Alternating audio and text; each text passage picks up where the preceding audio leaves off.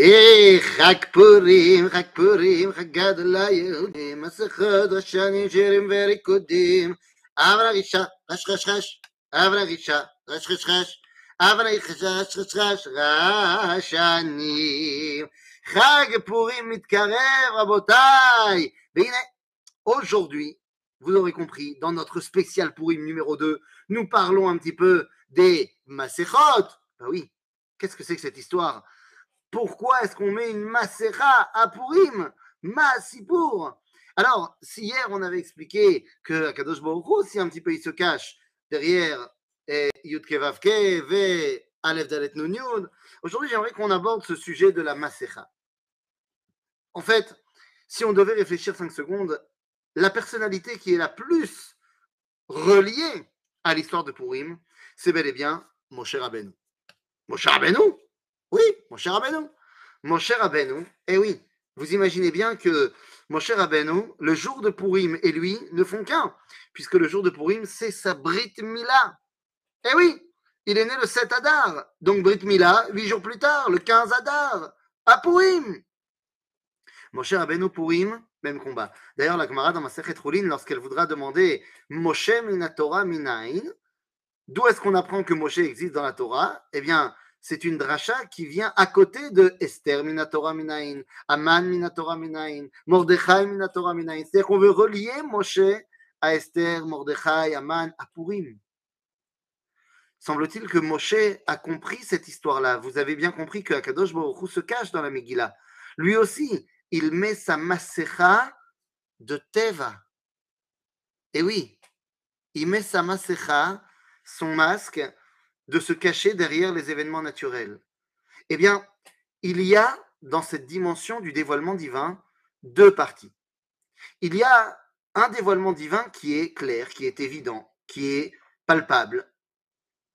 Et lorsqu'il y a ce dévoilement divin palpable, eh bien, on enlève les masques et on enseigne la Torah de manière dévoilée. Parce qu'il faut savoir reconnaître le dévoilement qui est clair.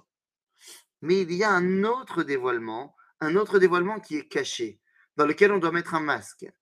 Enfin, du moins, un foulard, un masvé. Pourquoi? Parce qu'il y a une partie de la Torah qui est sode. Un dévoilement divin qui n'est pas évident, qui n'est pas eh, à la vue de tous, et pourtant qui est présent. Il faut être capable de dévoiler ces deux dimensions. Et c'est la raison pour laquelle alors, cette année, c'est un petit peu particulier parce que c'est une année avec 13 mois, mais d'habitude, la paracha qui est reliée à Purim, c'est la paracha de Kitissa. Et dans la paracha de Kitissa, on voit Moshe qui redescend du Har pour les deuxièmes louchot. Il descend du Har et on nous dit que Panav Kornot, qu'il a le, visage qui éclaire. Et on nous dit qu'Amisraël a eu peur de le voir. Bah, tu m'étonnes, quelqu'un qui est radioactif au niveau du visage, ça fait peur. Et qu'est-ce qui fait mon cher Rabbeinu à ce moment-là? Eh bien, c'est très simple. Il leur dit Venez, je ne mange pas. Je ne mords pas, venez. Et il leur enseigne une Torah dévoilée qui est claire. Et une fois qu'il a terminé de leur enseigner la Torah, il met Alpanav Masve. Il met un masque. Pourquoi?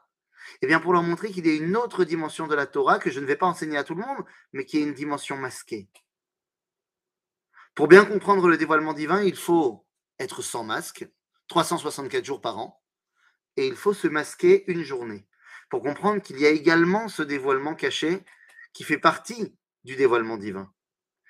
À Purim, on se déguise, pas pour tromper l'ennemi, mais on se déguise pour ressembler à Kadosh Baruch qui lui aussi se déguise dans son monde, passant tantôt pour la nature, euh, passant tantôt par Hachem Tsevaot, par le maître du monde.